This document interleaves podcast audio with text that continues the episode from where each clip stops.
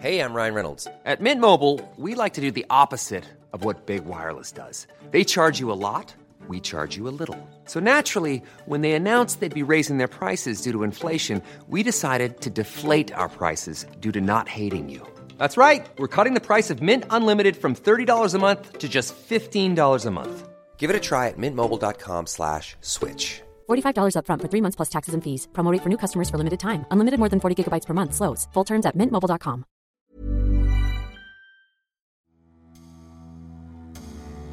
On l'a surnommé le roi Jean du temps de ses triomphes.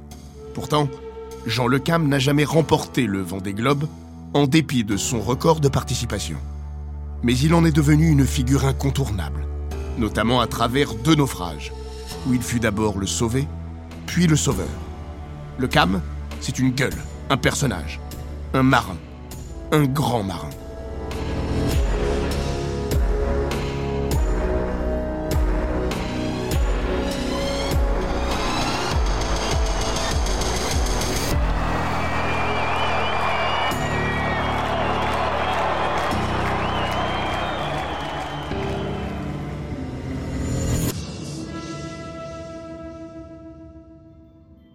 Bienvenue dans Les Grands Récits, le podcast d'Eurosport qui vous plonge dans la folle histoire du sport, entre pages de légendes, souvenirs enfouis et histoires méconnues. Dans l'épisode d'aujourd'hui, nous embarquons aux côtés d'un marin aguerri, à la fois sauveur et sauvé du vent des globes, le roi Jean. Il n'y avait que lui pour faire ça. Le vendredi 21 janvier 2021, quelques heures après en avoir fini avec son vent des globes, Jean Le Cam tient une conférence de presse en forme de one-man show en pleine nuit. Assistance conquise, mi-fasciné, mi-hilar. Sur la forme, c'est un seigneur. Verve du battleur, le bon mot, sens de la formule innée. Mais il donne aussi du fond. Il raconte et se raconte. Trois quarts d'heure comme ça. Du culte. Puis Jean se met à danser comme il l'avait fait sur le pont de son bateau en début de soirée, à son entrée dans le chenal. Le public des Sables d'Olonne avait bravé le couvre-feu pour l'accueillir. Pas en vainqueur, mais en héros. Ça, ça se raconte pas en deux mots. Ça se dit pas comme ça sur un coin de ponton, machin. Ça se raconte pas entre la poêle et le fromage. Et donc faut avoir l'histoire complète. Ça passerait des heures. Ce serait à la limite, euh, ce serait à la limite rasoir, mais il faudrait passer par là pour comprendre. Si chacun boit ses paroles, c'est aussi parce qu'elles évoquent l'inconnu. Les marins appartiennent à un univers qui vit dans son propre monde, celui de l'imaginaire. À l'heure de l'instantanéité et de la massification de l'information, là où certains sports auraient l'obsession du raccourcissement face à la prétendue inaptitude du public à rester concentré plus d'une poignée d'heures, la course au large, elle, demeure un cas à part. C'est tout particulièrement vrai du vent des globes, son porte-étendard.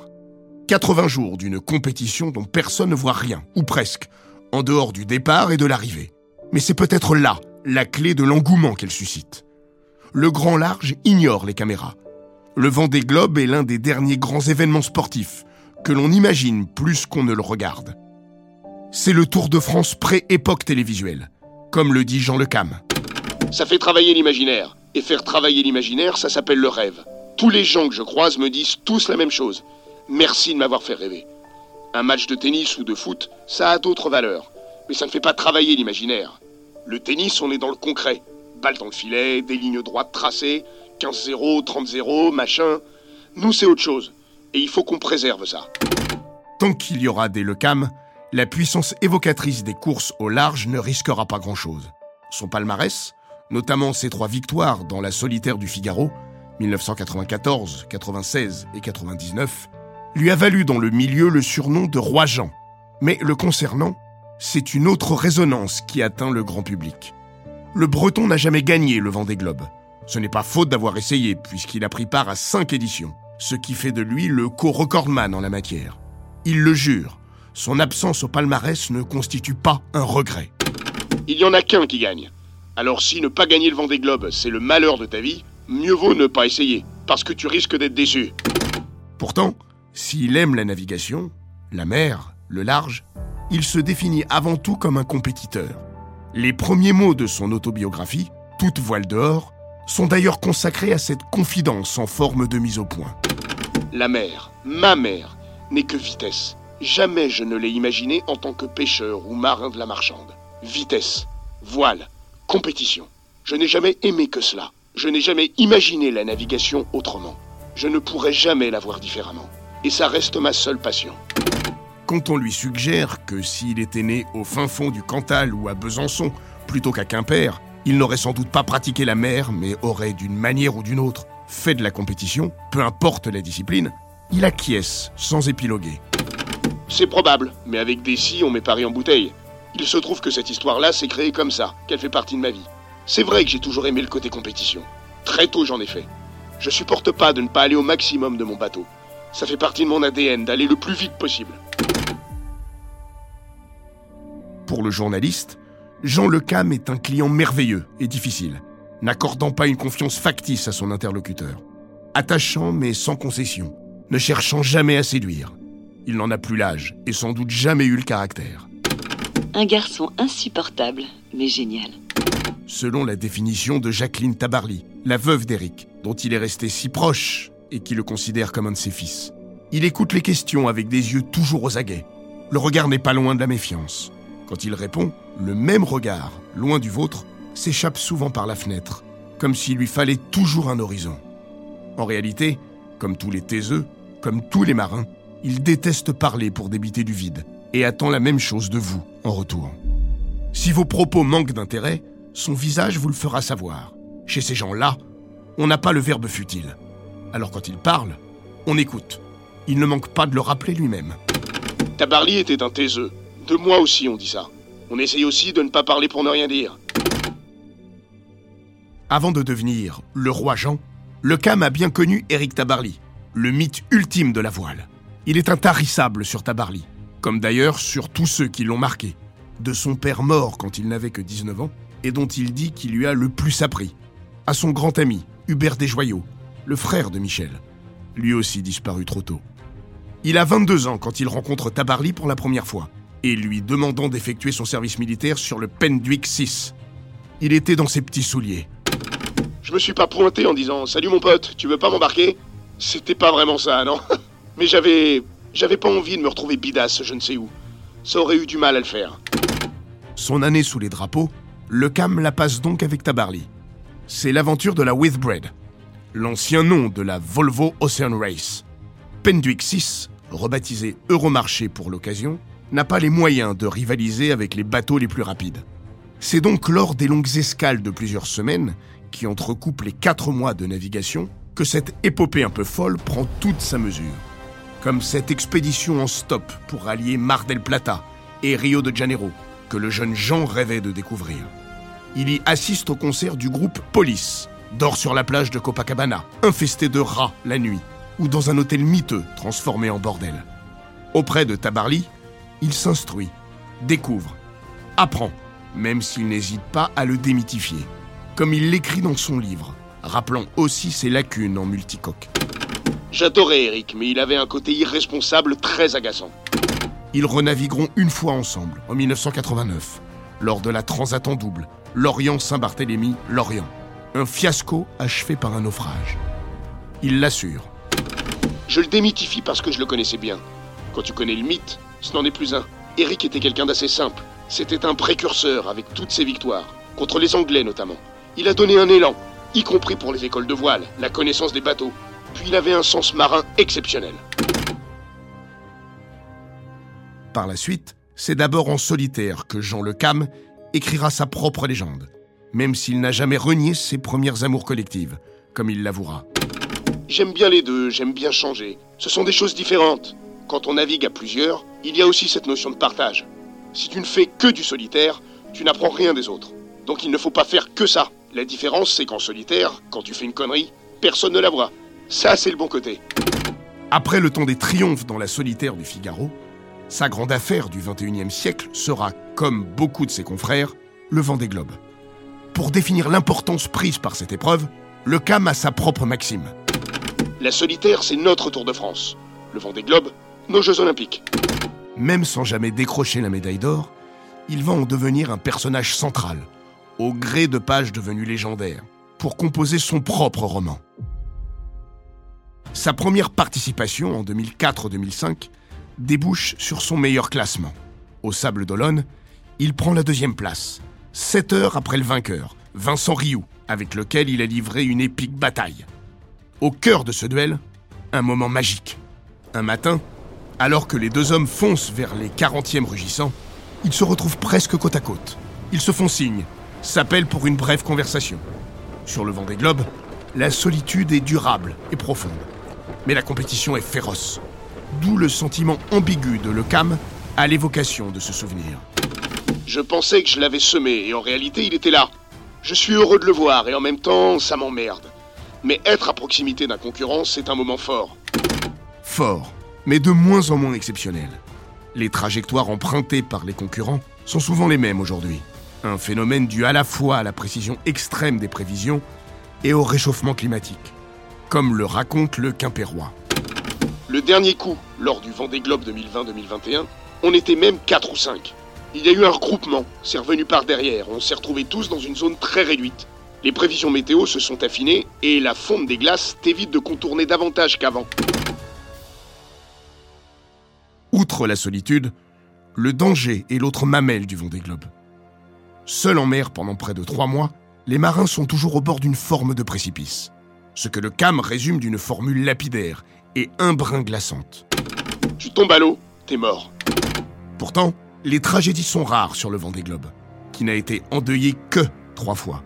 La dernière en 1996, lors de la disparition de Jerry Roths dans le Pacifique Sud, qui dira de son ultime message envoyé au PC Course? Les vagues ne sont plus des vagues, elles sont hautes comme les Alpes. Depuis, la mort a parfois rôdé, mais sans jamais frapper, comme le rappelle le CAM. C'est marrant parce que, au fil des années, je touche du bois, il n'y a pas beaucoup d'accidents mortels. Peut-être que le fait que cette notion de danger soit omniprésente fait que personne ne tombe à l'eau. On est très sécurisé dans le matériel, mais quand même, tu peux glisser, ça va vite. Mais t'y penses pas. C'est omniprésent dans les faits, mais pas à l'esprit. Coûte que coûte, même dans le scénario du pire, le skipper doit rester sur son bateau, même en cas de chavirage.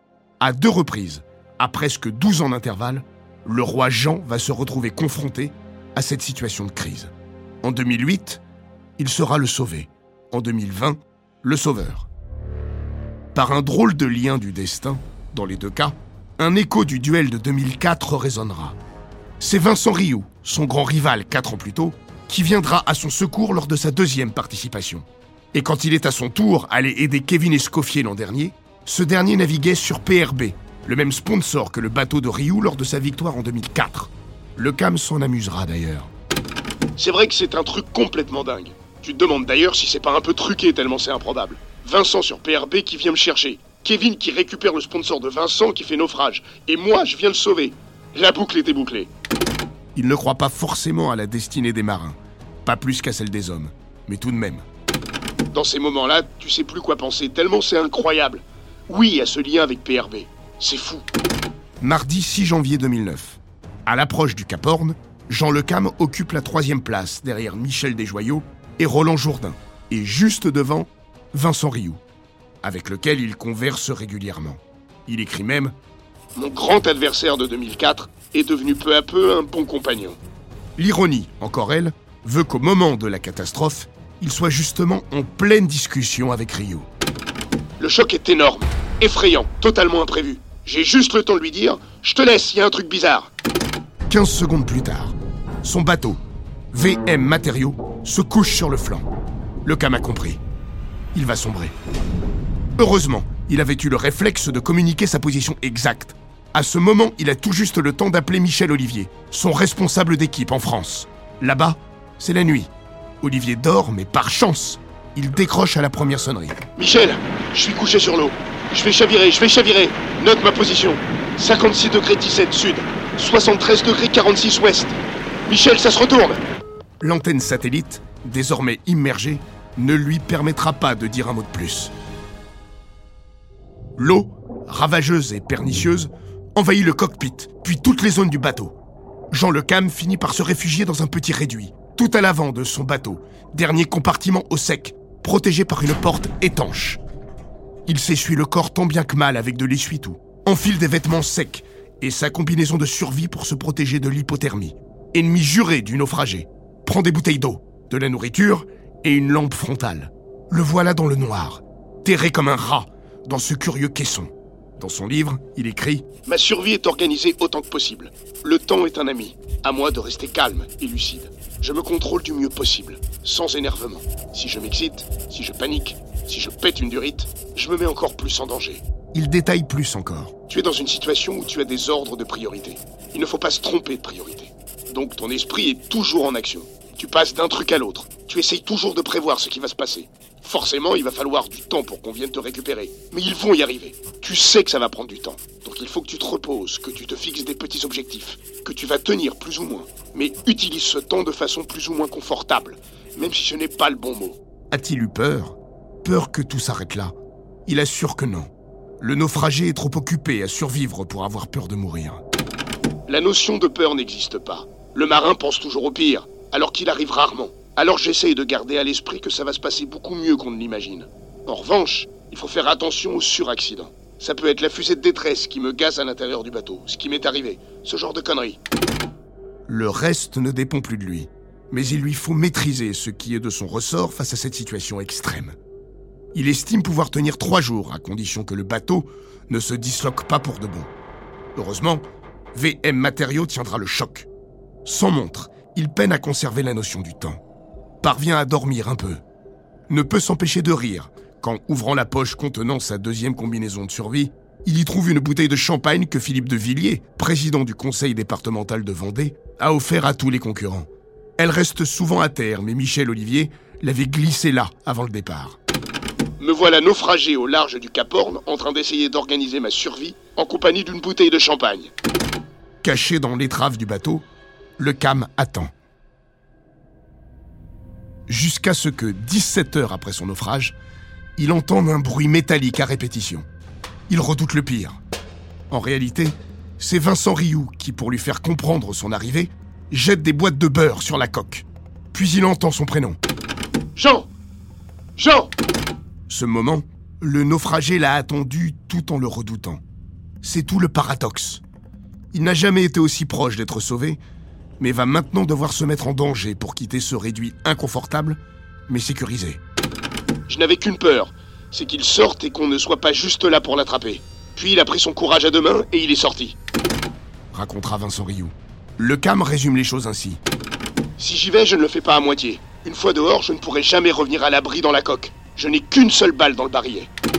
Rarement l'expression se jeter à l'eau aura autant pris son sens. En apnée, il rejoint l'intérieur, puis se hisse sur la coque en s'y accrochant.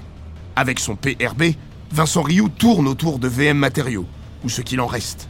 À la quatrième tentative, il s'est approché suffisamment. Jean Lecam parvient à attraper le cordage qui va lui permettre de gagner PRB. Il est sauvé.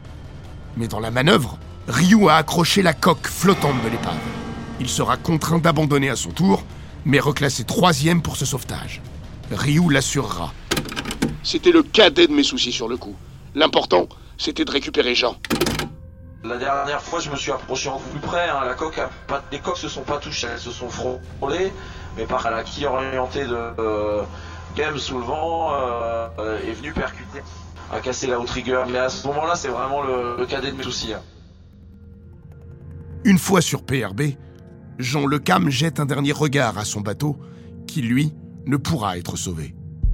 Des années plus tard, un bout de coque marqué VM Matériaux sera retrouvé au large des îles Sandwich, dans l'Atlantique Sud. Pour un marin, c'est toujours une déchirure, même si l'essentiel est évidemment ailleurs dans ce genre de circonstances, comme l'affirme sans hésitation le CAM. Tu viens de sauver ta peau, alors le bateau, dans un premier temps, il n'existe pas. Il te rattrape pour des problèmes financiers après coup. Mais sur le moment, tu t'en fous comme de l'an 40. De toute façon, tu sais que le bateau, tu le récupéreras pas. Cette option-là, c'est mort. Après, tu essayes de sauver ta vie. Voilà. Reste que le rapport entre un skipper et son bateau relève d'une relation particulière, sans doute inabordable pour qui n'a jamais navigué au large. Certaines personnes prennent ça comme un outil. Moi non. Surtout sur une course comme le Vendée Globe. Le bateau, c'est quand même lui qui te ramène à la maison. Donc forcément, il y a une complicité. Pas mal embrassent leur bateau à l'arrivée parce que quand tu as eu des problèmes, tu le remercies de t'avoir ramené. On lui suggère une métaphore, Le lien entre le marin et son bateau se rapproche de celui entre un cavalier et son cheval. Le breton le confirmera. Il y a un peu de ça, oui. Surtout dans les moments les plus tendus de la course. Parfois, l'anthropomorphisme n'est pas loin. Lors du dernier Vendée Globe, à tous les pointages, le bateau de Lecam apparaissait sous le nom de Hubert, en hommage à Hubert des Joyaux. Le bateau, le marin lui parle, l'embrasse, lui gueule dessus aussi parfois. Mais pas trop. Si tu l'engueules trop et qu'il se met à tirer la tronche, t'es mal. Sur un tour du monde, c'est un couple. Les deux sont intimement liés. C'est pour ça qu'abandonner un bateau, c'est toujours un crève-cœur. Mais c'est la vie. Douze ans plus tard, le souvenir de son naufrage va remonter à la surface. Cette fois, Jean Lecam va jouer le rôle du sauveur. Pas le plus confortable, contrairement à ce que l'on pourrait imaginer, selon lui. Le sauvé est toujours très confiant de sa situation. Il sait où il est. Quand j'ai chaviré, je savais que j'étais en vie. À l'extérieur, personne ne le savait. Voilà la réalité. Donc l'angoisse, elle est chez le sauveur, elle n'est pas chez le sauvé. L'incertitude, c'est quand, pas si. Kevin, lui, était zen. Il savait qu'on allait le récupérer. Kevin, c'est Kevin Escoffier. Le 30 novembre 2020, trois semaines après le départ des Sables d'Olonne, la sonnerie d'appel retentit dans tous les bateaux. Le Malouin a envoyé un message de détresse. Alors qu'il venait d'affaler une voile plus grande pour gagner en vitesse, il a, dans une mer déchaînée, heurté une vague. Un planté, selon le langage marin. Le nez du bateau entre dans l'eau, en bas de la vague. Escoffier expliquera. Quand le nez est ressorti, l'avant était à 90 degrés par rapport à l'arrière. Il s'était cassé en deux. Quatre concurrents se déroutent, dont le futur vainqueur, Yannick Bestaven, et Jean Lecam, premier à arriver sur la zone du naufrage. C'est le pire qu'on puisse imaginer. On n'a aucune nouvelle de lui. Son bateau est-il par le fond? Lui-même se trouve-t-il sur un radeau de survie? Ou pire encore? Le marin imagine toujours le pire. L'angoisse est d'autant plus grande pour le Cam qu'après avoir eu en visu le canot de survie de Kevin Escoffier, il va le perdre, le temps d'une manœuvre. Le temps presse. En 2009, le Cam avait pu rester dans son bateau. Sur un canot, Escoffier peut rapidement dériver très loin, et la batterie de sa balise n'est pas éternelle. La nuit est tombée. Jean hésite à attendre le lever du jour. Il gamberge. La mer est grosse, le vent énervé. Mais la lune est pleine, offrant une visibilité satisfaisante. Alors, il relance sa recherche. À 2 heures du matin, le cam renoue le contact visuel. Il raconte la suite. Le radeau de survie passe à un mètre de mon voilier. Je m'empare d'une sorte de frite de piscine rouge attachée à un cordage que j'avais soigneusement préparé. Je la lance. Kevin l'attrape, s'attache autour de la taille, et nous tirons chacun de notre côté. Au fur et à mesure, Kevin se rapproche du bateau qui danse dans les vagues, et dont l'arrière se soulève au gré des creux, l'hélice menaçante sortant régulièrement de l'eau. Au bout de dix minutes d'effort, il parvient à accrocher la barre de transmission entre les deux safrans, à l'arrière de mon bateau, tout en faisant attention aux pales coupantes des hydrogénérateurs. Je l'aide à monter à bord. C'est gagné. C'est le bonheur. Nous tombons dans les bras l'un de l'autre. Je ne suis plus en course, mais je n'ai plus rien à faire de rien. En France, entre craintes et espoirs, jusqu'au dénouement heureux, le grand public a suivi cet épisode. Sans rien en voir, sans rien en savoir, ou presque. Du moins des détails. Le sauvé et son sauveur vont passer cinq jours ensemble, à bord de Hubert, alias Yes Wickham. Le temps de rejoindre le Nivose, une frégate de la marine française. Cinq journées mémorables. Escoffier est un joyeux luron, et son hôte profite de cette compagnie imprévue. Les sollicitations pour raconter cette aventure se multiplient. Médiatiques, bien sûr, mais aussi présidentielles. Emmanuel Macron en personne a demandé à échanger en visio avec eux. Bonjour Président. Bonjour. Non, ça va mieux là? Ouais, ça va mieux. Désolé, on, on déroge un peu aux règles de confinement euh, en vigueur en ce moment. On se retrouve à, à deux, mais c'est pour la bonne cause. C'est pour... Ouais, ouais. Ce sont des souvenirs pour quelques vies. De l'essentiel, ce happy end, à l'accessoire. Comme ce canular monté par les deux compères. Dans une manœuvre, le cam s'est blessé à une joue. Il saigne. Et Escoffier a l'idée de faire croire à l'attaque d'un poisson volant. Il y a un poisson, il y a un poisson volant qui est arrivé, qui m'a percuté la joue. Oh, ça va passer, je pense. Tourne, tourne la tête, voir, fais voir. Oh punaise. Et ça, c'est un poisson volant des mers du Sud. donc. Voilà, c'est ça. Ils sont très agressifs, ils ont un petit, ils ont un petit bec.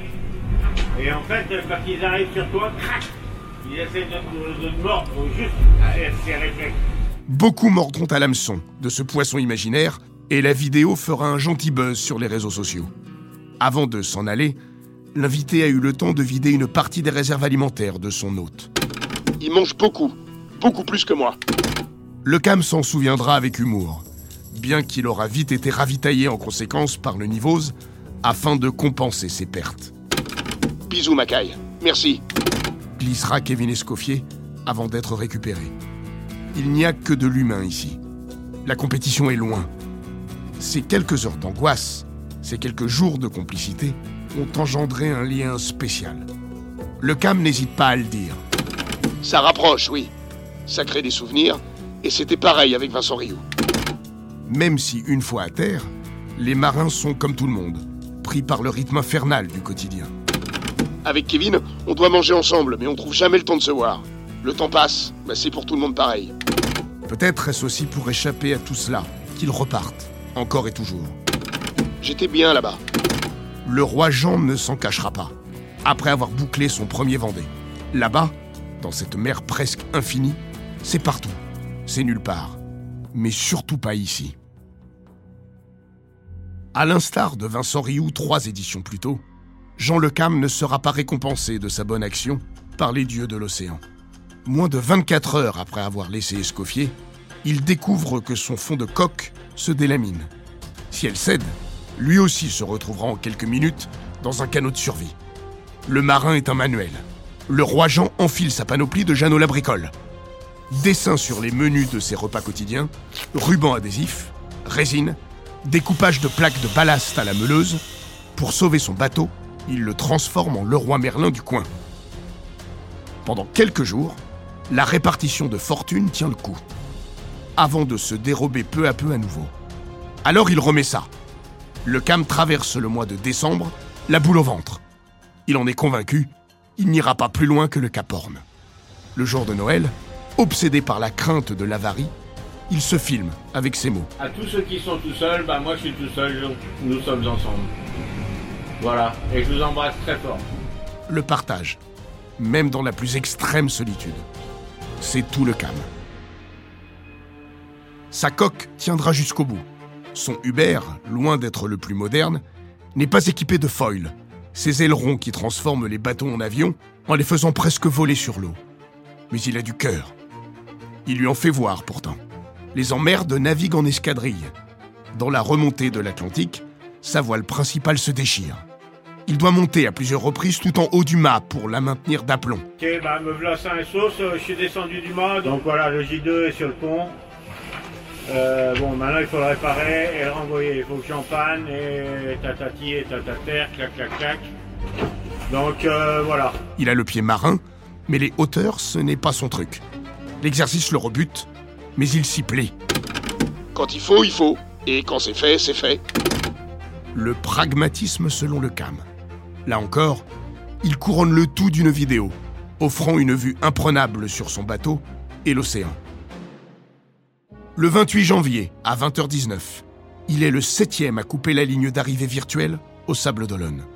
Mais les heures de compensation dues au sauvetage de Kevin Escoffier permettent au vieux Jean et au vieil Hubert de se classer officiellement au quatrième rang. Un exploit à double titre, parce qu'il n'était pas, sur le papier, le plus compétitif, et parce qu'il est revenu de l'enfer. Du bout, du bout, du bout, comme il le dit. Je n'ai jamais vécu un Vendée Globe comme ça. J'ai le plus vieux bateau, je suis le plus vieux. Je finis quatrième et j'ai sauvé un mec. C'était pas un happy end écrit à l'avance. 50% Poulidor, 50% Zoro, 100% le Cam. Vendée Globe, il n'a donc jamais été le roi.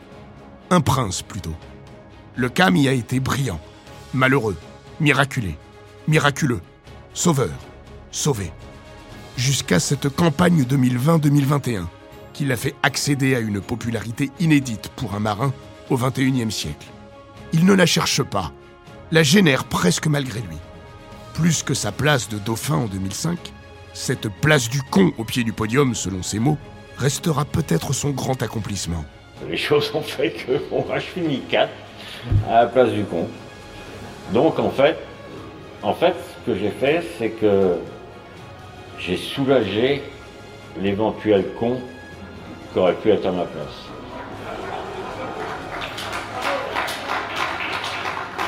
Comme quoi, comme quoi ma générosité n'a pas de limite. La mère charrie ses galères, ses larmes, parfois ses drames, mais aussi ses bonheurs et ses fiertés. Parce qu'il est bien là-bas, Jean Le Cam repartira pour un sixième Vendée Globe, fin 2024. Le Quimpérois l'affirme. On monte un nouveau projet, oui. Un bateau de conception moderne, mais plus simple. Reste à trouver les investisseurs. Malgré sa forte popularité, il ne se bouscule pas assez au portillon. Mais il garde la foi et ses convictions. Non, il ne cédera pas au foil, dont il juge l'évolution ultra rapide ces dernières années, déraisonnable. Après avoir échangé des jours avec Kevin Escoffier après le naufrage de ce dernier, il est convaincu que les foils n'y sont pas étrangers. Il le rappelle. Oui, les bateaux vont plus vite avec les foils. Mais à quoi bon La preuve, les plus rapides ont mis 6 jours de plus que 4 ans avant. Les foils sont adaptés à certains plans d'eau.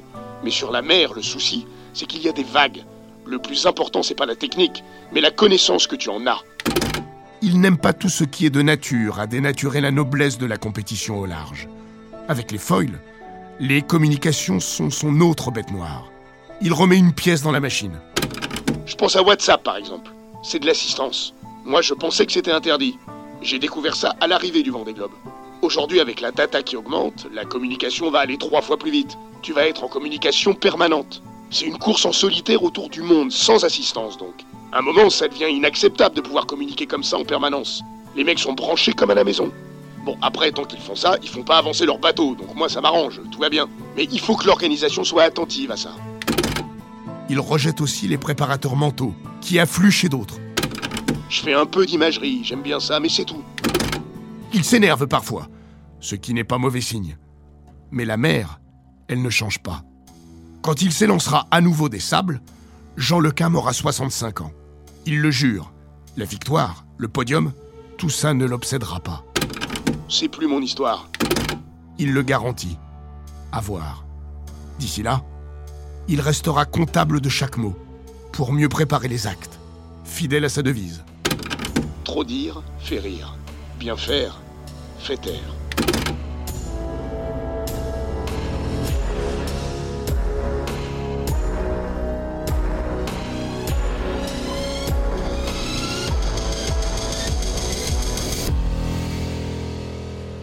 Cet épisode des grands récits d'Eurosport a été écrit par Laurent Vergne.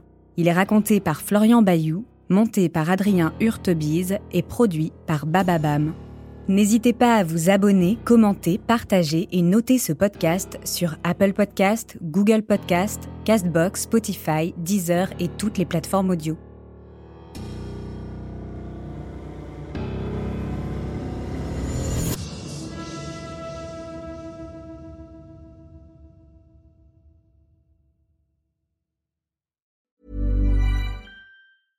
when it comes to your finances, you think you've done it all. You've saved, you've researched, and you've invested all that you can. Now it's time to take those investments to the next level by using the brand behind every great investor, Yahoo Finance. As America's number one finance destination, Yahoo Finance has everything you need, whether you're a seasoned trader or just dipping your toes into the market. Join the millions of investors who trust Yahoo Finance to guide them on their financial journey. For comprehensive financial news and analysis, visit yahoofinance.com the number one financial destination, yahoofinance.com.